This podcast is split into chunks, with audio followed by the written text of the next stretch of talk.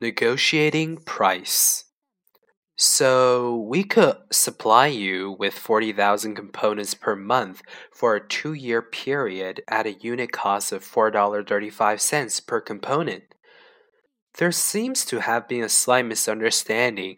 You do realize that we want to order nearly a million components, and for that quantity, the price per unit does seem to be very high.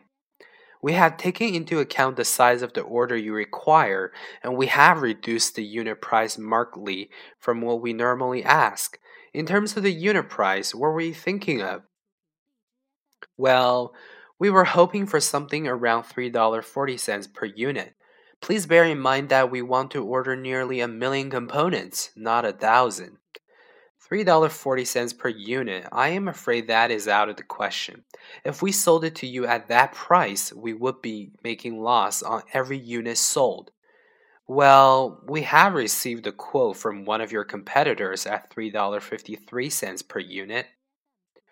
I am afraid that we can't match that, but if I were you, I would be asking myself how can they sell the components at such a low price? I would say that they are sacrificing the quality of the component for price. But there may be some room for maneuver. If you were to increase your order to 50,000 components per month, then we could lower the unit cost to $4.15. For 50,000 units per month, we wouldn't expect to pay more than $3.85 per unit. I would say that this price is the going rate for this quantity. I don't think that we could go that far. Under $4 per unit, it's not enough. Well, could, could you meet us halfway at $4 per unit?